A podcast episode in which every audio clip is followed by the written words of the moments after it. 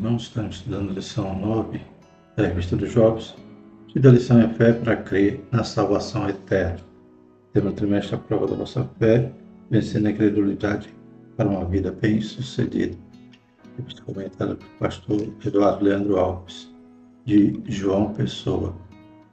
Vamos dar prosseguimento ao estudo né, sobre esse tema, sobre a fé, e hoje a gente vai falar de um assunto fundamental, né? Que é crer na salvação, crer na vida eterna, crer né, que após a morte né, existe uma nova etapa, né? E nós escolhemos onde queremos passar a eternidade em vida, né? Ou usufruindo da vida eterna ou castigo eterno. Né? Então a gente vai perceber que algumas filosofias, ideologias que combatem nessa ideia da eternidade acredita que a vida acaba aqui, né? Então isso se preocupa apenas em buscar o hedonismo, ou seja, buscar os prazeres, criar uma existência limitada, finita. Mas a Bíblia nos revela né, que nós temos uma eternidade, que nós somos seres eternos a partir do momento que fomos criados e precisamos decidir onde vamos passar a eternidade. Pela misericórdia, pela graça do Senhor, nós podemos optar pelo dom gratuito, que é a vida eterna. O estudo principal diz: E como aos homens está ordenado morrer uma vez, vindo depois disso o juízo. Hebreus 9, 27. Né? Então, a Bíblia não nega a realidade da morte, mas a Bíblia nos mostra que existe algo após a morte, né? além da morte. Né? Então, esse versículo é interessante, ele coloca por terra toda a doutrina da reencarnação do Espiritismo, né? pois ao homem está ordenado morrer uma única vez. E só quem pode vencer a morte é Jesus Cristo. Ele foi a primícia, né? ele foi a primícia daqueles que dormem. Ele morreu, mas ressuscitou. Da mesma maneira como ele ressuscitou, né? também seremos ressuscitados pelo poder da salvação que ele conquistou para nós na cruz. Louvado seja o Senhor. Se ele é a primícia, então ele inaugura né? essa condição de um dia ressuscitarmos temos os corpos glorificados para vivermos eternamente com Deus. Louvado seja o Senhor. A Bíblia nos orienta a viver o hoje com a expectativa da salvação eterna. Louvado seja o Senhor. Os objetivos são mostrar as teorias ateístas em relação à salvação, destacar a perspectiva cristã a respeito da morte e da ressurreição e explicar a respeito da salvação e da vida eterna. Então, temos que ter esta fé salvífica, essa fé, essa plena confiança de que tudo que Cristo fez na cruz foi por nós. Aleluia. E ele já nos prometeu que iria para o Pai, mas voltaria outra vez para nos levar para estarmos eternamente com Ele. Como diz em João 14, né? não se turbe vosso coração, credes em Deus, crede também em mim. Na casa de meu Pai há muitas moradas não fosse assim, eu lhe teria dito: Vou preparar-vos lugar, e quando eu for e vos preparar lugar, virei outra vez e vos levarei para mim mesmo, para que onde eu estiver, estejais vós também. Glórias a Deus. A gente vai ver que um dos aspectos da salvação é poder viver com Deus eternamente. Foi a promessa que Jesus nos fez. Isso se encontra em Romanos 10, do verso 6 ao 13. Diz assim: mas a justiça que é pela fé diz assim: Não digas em teu coração, quem subirá ao céu, isto é, trazer do alto a Cristo, ou quem descerá ao abismo, isto é, tornar a trazer dentre os mortos a Cristo. Mas que diz? A palavra está junto de ti, na tua boca e no teu coração. Esta é a palavra da fé que pregamos, a saber, se com tua boca confessares ao Senhor Jesus e em teu coração creres que Deus o ressuscitou dos mortos, será salvo, visto que com o coração se crê para a justiça e com a boca se faz confissão para a salvação. Porque a Escritura diz: todo aquele que nele crê não será confundido. Porquanto não há diferença entre judeu e grego, porque o mesmo é o Senhor de todos, rico para com todos os que invocam. Porque todo aquele que invocar o nome do Senhor será salvo. A introdução da nossa lição diz: Nessa lição estudaremos a respeito da salvação e da vida eterna no céu, junto com todos os redimidos por Jesus Cristo. Por que estudar esse tema? porque a temática da vida após morte vem sendo discutida na atualidade por diversos grupos religiosos e cada um tem uma opinião diferente a respeito do assunto. O que mais desperta a curiosidade nessas discussões é o que acontece ao homem depois da morte. Veremos o que a Bíblia diz a respeito do que acontece uma pessoa após a cessação de sua vida terrena e que destino está reservado a ela. Né? Então, teremos um destino. Né?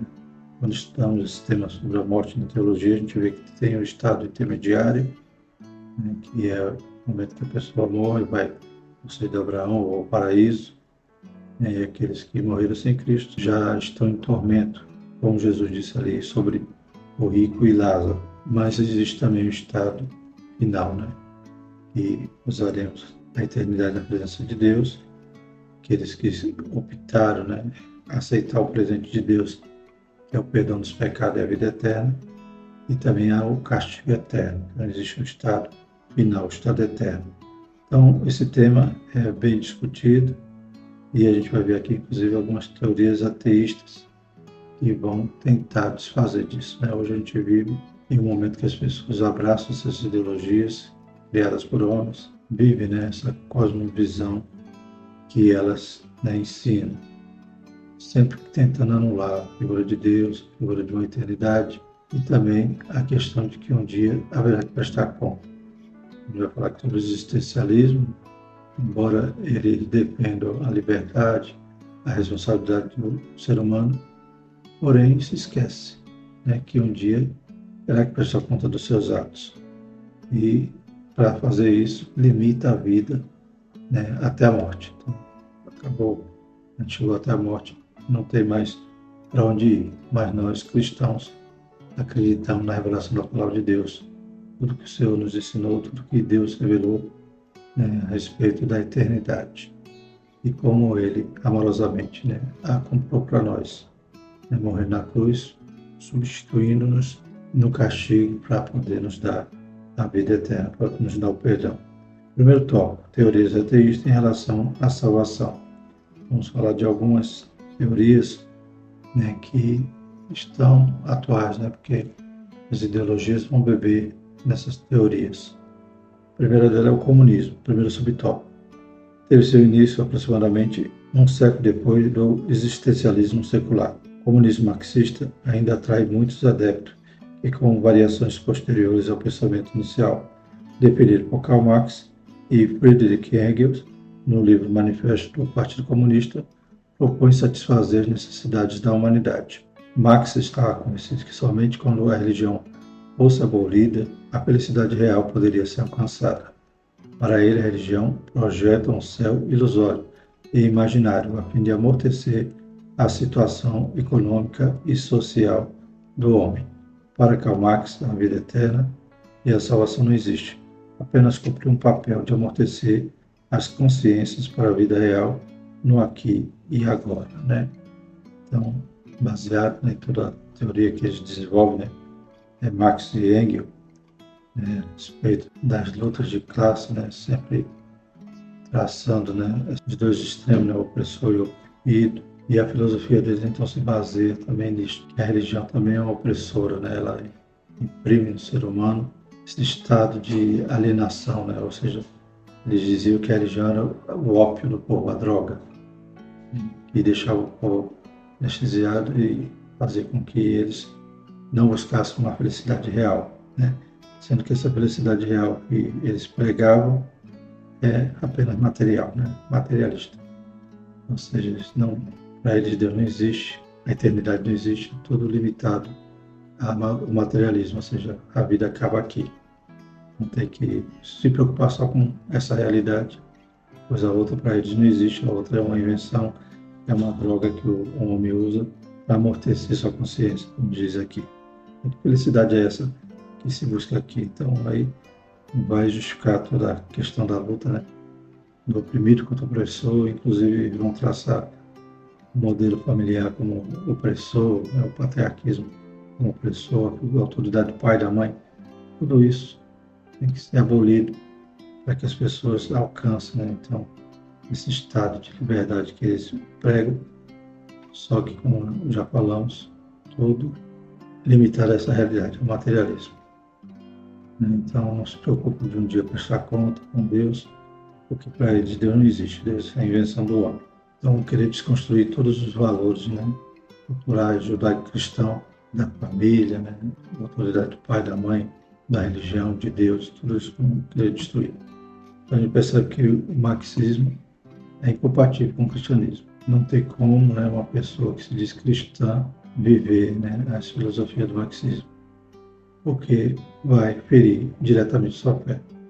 Principal ponto, acho que o opressor maior que eles vão encontrar nessas suas falácias é o próprio Deus. Então, como posso ser cristão, vocês querem abolir Deus, abolir a família, abolir esses valores judaico-cristão da nossa sociedade, que construiu essa sociedade, mas eles acreditam que isso daí também tem que ser desconstruído. E a gente vê isso nos discursos né, dos marxistas atuais. Segundo subtópico, o existencialismo. Né? Então, outra filosofia que vai também limitar a realidade somente né, desta vida. Isso, claro, principalmente ocorrente dos filósofos existencialistas ateus. O existencialismo teve início com as discussões do filósofo alemão Martin Heidegger. Ele procurava compreender o tempo como algo necessário para que se tivesse uma compreensão do fim na morte. Em seu pensamento, a vida neste mundo está cercada pela possibilidade da morte e a humanidade é descrita como vivendo em solidão, na iminência de sua própria destruição.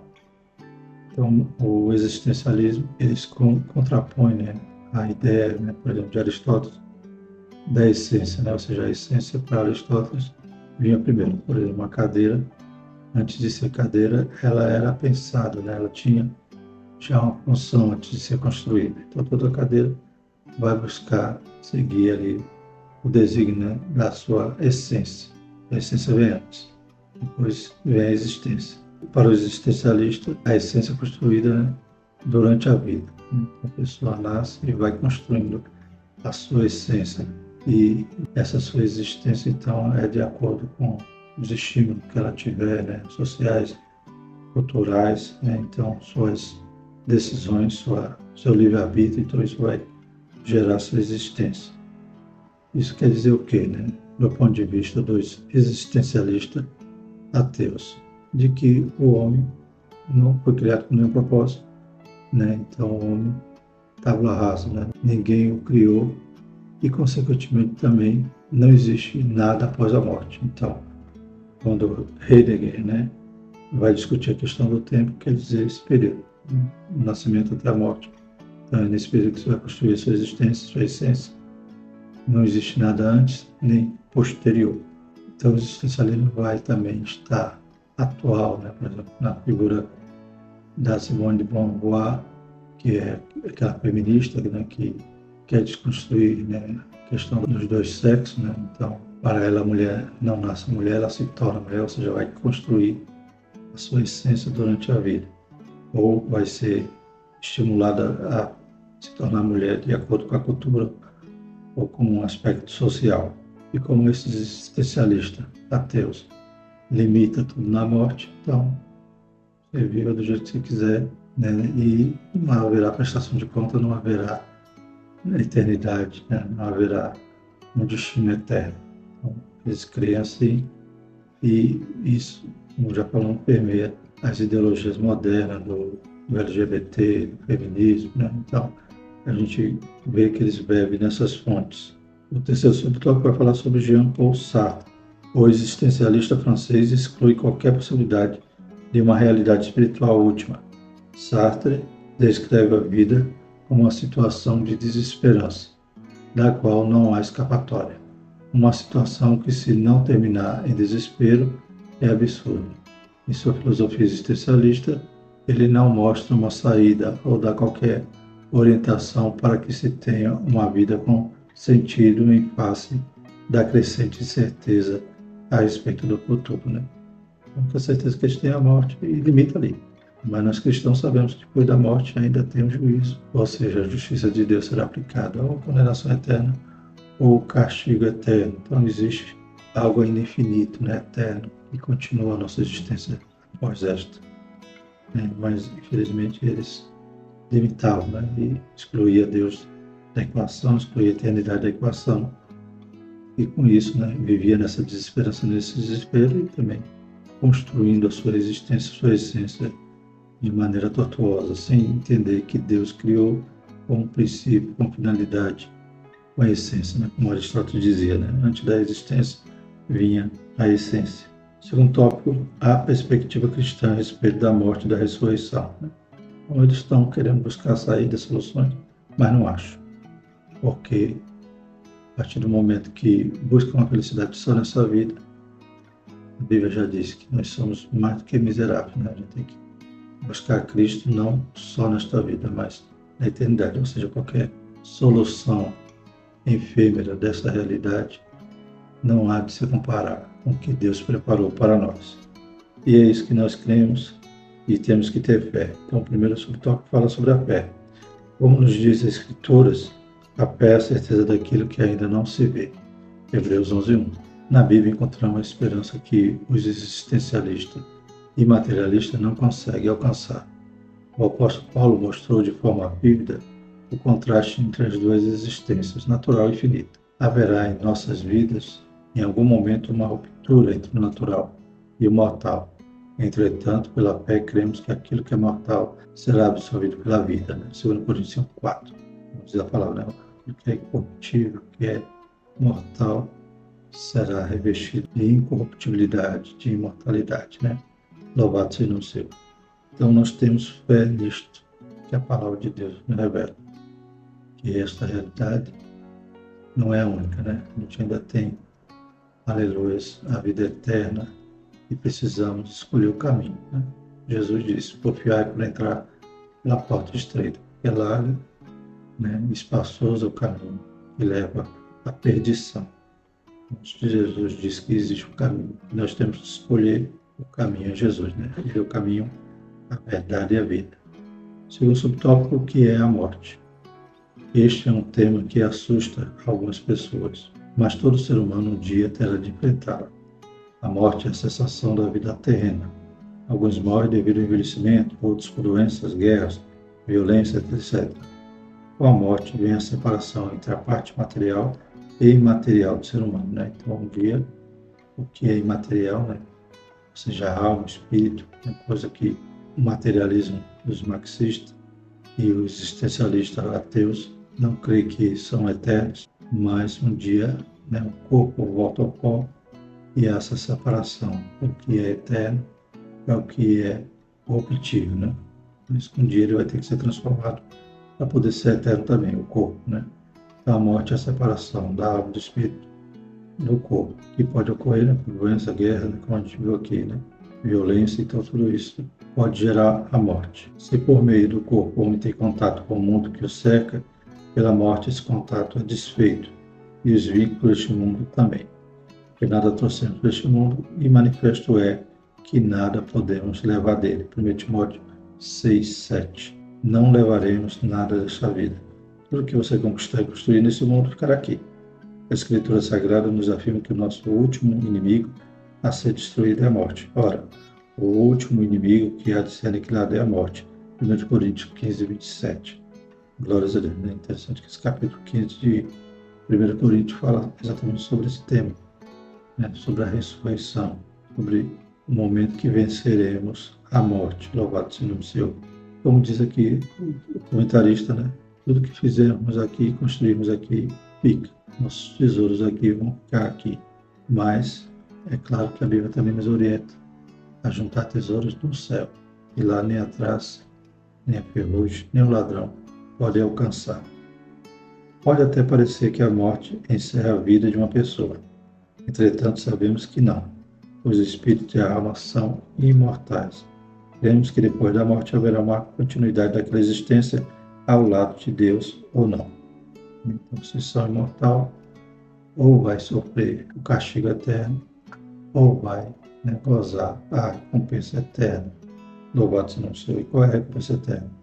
É viver com Deus. Né? Vida eterna com Deus, morte eterna sem Deus. Importante ressaltar que a morte é uma consequência da queda. Romanos 6.3. Deus não nos criou para morrer, mas a morte é fruto da desobediência do ser humano. Né? Então, o homem, quando foi criado, ele tinha a possibilidade ali de viver eternamente. Ali ele estava tendo acesso à árvore da vida, mas ele desobedeceu e foi expulso. Né? Ou seja, ele, a consequência do pecado, o salário do pecado é a morte. E a partir daquele momento que desobedeceu, ele passou a ser alcançado pela consequência do pecado. Passou a experimentar a morte. Né? Ele veio do pó e voltaria para o pó. Entretanto, para os crentes, a morte é um caminho para uma nova vida ao lado do Pai. Glórias a Deus. Né? Paulo mesmo sabia que a morte para ele era lucro. Ele sabia que quando esse tabernáculo se desfizesse, né, ele entraria agora num prédio, ou seja, um corpo. Louvado seja o ele ansiava isso né, de forma esperançosa, como ele dá esperança ali aos Tessalonicenses né? Muitos estavam sem esperança, como aqueles que morrem e não sabem para onde vai, né? Ou até sabem, né? Mas não creram no Senhor Jesus em vida. E Paulo dizia, né? E aqueles que estiverem mortos ressuscitarão primeiro. E os vivos, no momento da volta de Cristo, serão transformados, todos juntos encontraremos com o Senhor nas nuvens. Terceiro subtópico, a ressurreição. É a mais notável de todas as características da mensagem cristã. Os primeiros pregadores do cristianismo estavam convictos de que Cristo havia ressuscitado, e com isso também estavam certos de que eles, em seu tempo, haveriam de ressuscitar. Né? Já falamos, Jesus é a primícia, né? eles criam, viram Jesus. Né? Isso moveu a igreja, os primeiros crentes, né? a pregar o evangelho em todo o mundo e não temer mais a morte.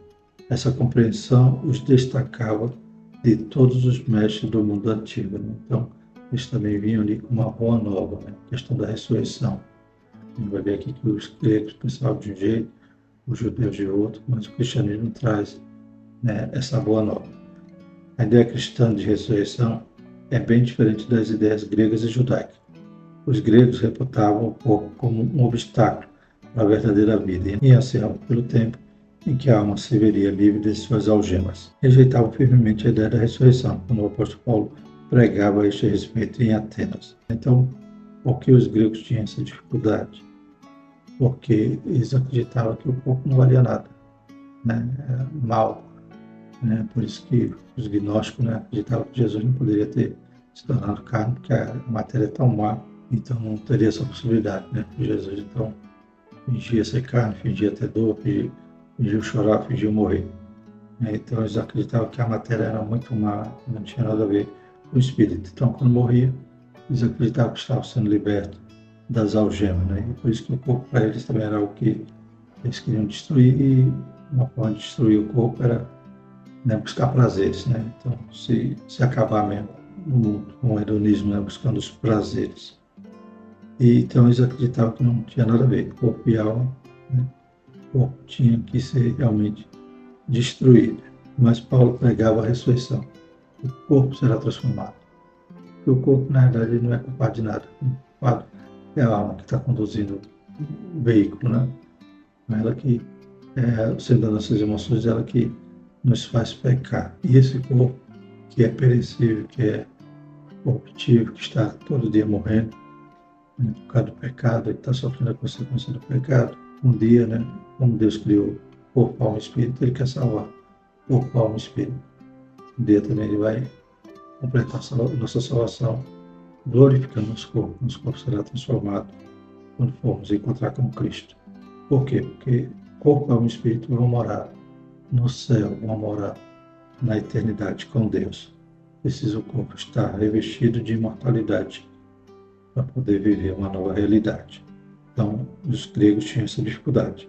Os judeus defendiam que o corpo seria ressuscitado porém os valores do corpo seriam mantidos após a ressurreição, ou seja, não haveria alteração no corpo, no corpo ressurreto. Então, os judeus acreditavam que o corpo seria ressuscitado, mas que o corpo seria o mesmo, né? Então, não havia transformação.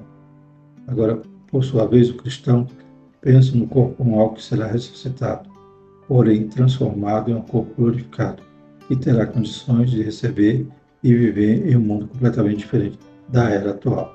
1 Coríntios 15, 42, né? Um corpo e vai poder viver com Deus. O corpo não está mais limitado à leis da física, né? como Jesus, que é o nosso modelo, nosso exemplo, após ressuscitado, né? as portas fechadas, ele entrou a si mesmo, né?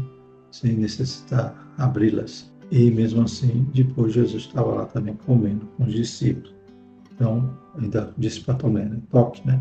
Um corpo glorificado, um corpo transformado, como Jesus tinha, também nós teremos. Louvado seja o nome do Senhor. Por isso que ele se tornou carne para passar por toda a trajetória, né? De toda a lei, né? Então, morreu, mas ressuscitou. Nós também ressuscitaremos pelo poder do Espírito Santo. E o terceiro tópico, salvação e vida eterna. Então, nesse segundo tópico, vimos a questão da fé, né, que é a mão que a gente vai receber agora a salvação, crer, né? mas não fazemos nada, é pela graça. Nós temos é que crer e receber. Vimos que é a morte, né, que é essa separação da parte mortal da parte mortal, mas que para nós isso aí não é o fim, né? E a ressurreição que até o corpo do pó ele será devolvido e transformado para encontrar com Deus. Vamos falar de salvação. Primeiro subtópico, o que é a salvação? No grego, a palavra salvação é sotéria, significa salvamento de um perigo iminente. Salvação é a dádiva divina que nos livra da maldição do pecado. Ela é somente obtida pela graça. É um dom gratuito e merecido que recebemos mediante a fé em Jesus Cristo. Né? Então, nós não fizemos nada. Quem pagou o preço foi Jesus. Né? Nós não somos salvos porque somos bonzinhos, porque somos religiosos, nada disso. Né? Tudo Jesus que fez. Essa parte é crer. Estender a mão, ter fé. Né? Mas mesmo se só tivesse fé e não tivesse graça, ia ficar com a mão estendida. Né? Se a fé é eu pegar o que Deus está me dando, mas Deus tem que dar, tem que oferecer. E Ele tem nos dado o dom gratuito, tem nos dado a graça. Louvado seja o Senhor. Então, Ele tem nos salvado, salvado da maldição do pecado, da morte, não só a morte física, mas a morte eterna, é viver sem Deus, porque todos pecaram e destituídos estavam da glória de Deus. Somente o sacrifício vicário de Cristo poderia libertar a humanidade depois da queda. Efésios 2, de 8 a 11. É importante ressaltar que a salvação é de graça para nós, mas Jesus pagou um alto preço por nossa salvação. Não é graça, de graça, nós não pagamos nada. Mas Jesus pagou, foi caro. Sofreu ali de tal maneira, né? angústia antes, dor, né? separação né? na cruz, né? Ele disse, Eloí, Eloí, lama sabachthani, Deus meu, Deus meu, por que me desamparaste? Então ele sofreu todo adulto do nosso pecado. Então foi caro demais. Não podemos profanar o sangue de Cristo ali derramado por nós. Jesus pagou um alto preço por nossa salvação, ele deu sua vida por nós. Deus nos ama e somos nós quem decidimos se queremos a salvação eterna ou a condenação, que é o inferno. Né? Posso resistir à graça. Né? uns calvinistas que dizem que a graça é irresistível. A gente crê que a graça pode ser resistida. O Espírito Santo nos convence, mas gente pode dizer não. Mas se nós dissermos sim, recebemos a graça, o dom gratuito de Deus, que é a vida eterna. Segundo subtópico, os três tempos da salvação. Podemos falar da salvação em três tempos, passado, presente e futuro. Ou seja, o ser humano está salvo, está sendo salvo e será salvo. Efésios 2,8, Romanos 5, 9 e 10, 1 Coríntios 1, 18. Está salvo indica que a pessoa, pela fé, recebeu uma nova posição em Cristo, pois está justificado, absolvido.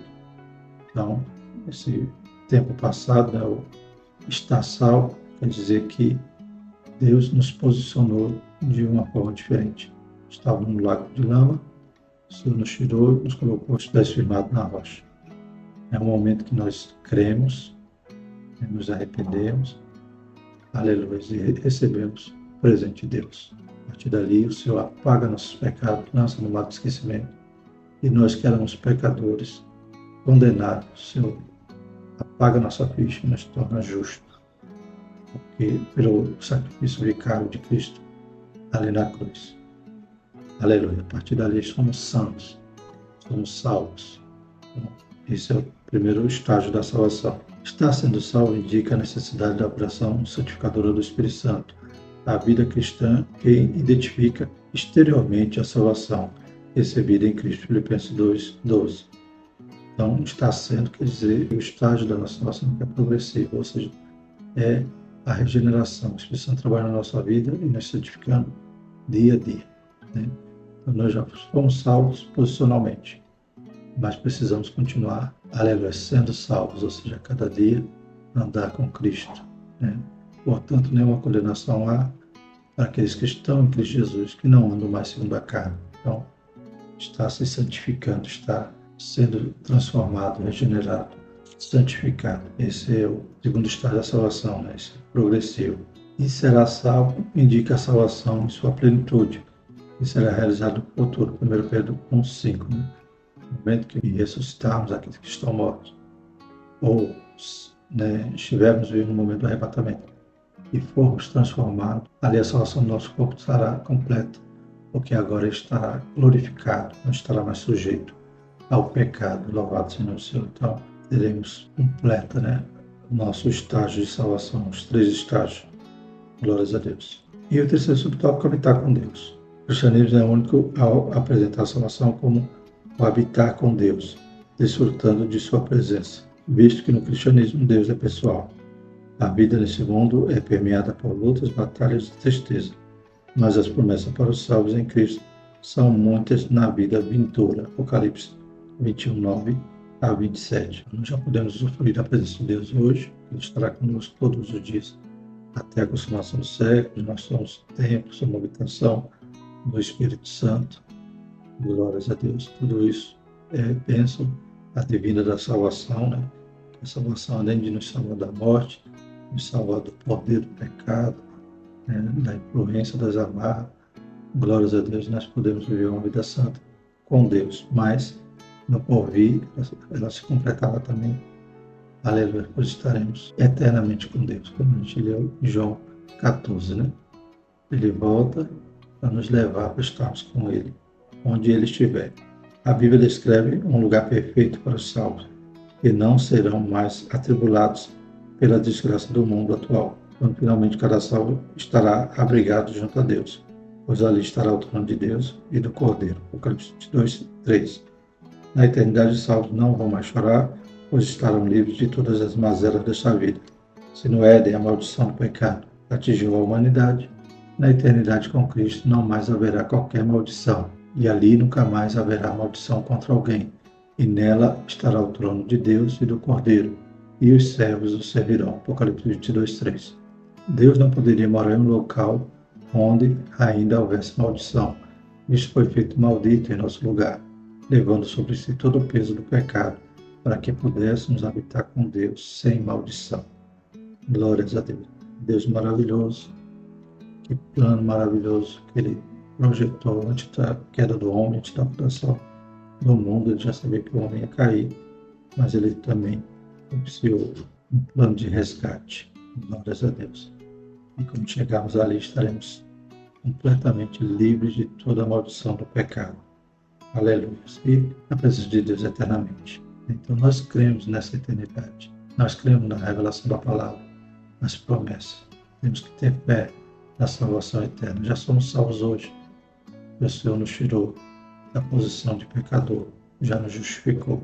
Precisamos lutar para continuar aleluia, andando em Cristo. Um dia vamos alcançar esse estágio maravilhoso que o Senhor, aleluia, nos deu ali através do seu sacrifício na cruz. Você viu que os materialistas, os comunistas, os existencialistas pensam que tudo acaba na morte. Aleluia. Por isso que se desesperam né, nos lutos. Mas o cristão que sabe que seu parente, aleluia, partiu para a eternidade com Cristo, ele tem um coração consolado fica triste, mas tem um consolo que um dia, logo em breve, estaremos todos juntos. Amém? A conclusão, a vida é um presente de Deus, assim como a salvação. Não podemos esquecer de que a vida terrena é limitada. Todavia, a eternidade não. Mas é você que decide onde quer passar a eternidade, perto de Deus ou longe dele. A vida eterna é real não é algo inventado pelos homens para amedrontar as pessoas, criando a ilusão de uma vida melhor em outro mundo e não aqui, né? Como a gente viu aqui, as ideologias querem vender essa ideia, né? A religião é o ópio, é a droga que vai amortecer o ser humano, né? Mas a gente conhece, entende e cremos, né? Toda a revelação de Deus através da Bíblia Sagrada. Louvado seja o Senhor e temos essa viva esperança. Eles não querem ter, fazer o quê? Que Deus tenha misericórdia. Próxima lição, fé para crer que milagres acontecem. Amém? Vamos orar. Maravilhoso é Deus, louvamos e agradecemos por essa lição. Que possa revigorar nossa fé, possamos estar, aleluia, Senhor Jesus, sempre, aleluia, atento, Pai vigilante, aguardando o momento que estaremos encontrando contigo. Possamos também, todo tempo, Pai, poder, aleluia, responder, Senhor Jesus, a razão da nossa esperança a todos aqueles que nos perguntarem. Deus, o Senhor possa também, aleluia, usar cada jovem, Pai, para que eles possam, Pai, aleluia, pregar as boas novas àqueles que vivem, Pai, dessa forma, longe de Deus, Pai, achando que tudo se limita a essa realidade. Deus tenha misericórdia, só possa salvar. Deus poderoso, abençoa Pai, todos que compõem, aleluia, a escola dominical, desde o tesoureiro, porteiro, Pai, professor, superintendente, pastor. Pai, que o Senhor continue realizando essa obra em nome de Jesus. Amém. Que a graça do nosso Senhor Jesus Cristo, o nome de Deus, a comunhão do Espírito Santo permaneça sobre nós hoje e sempre. Amém.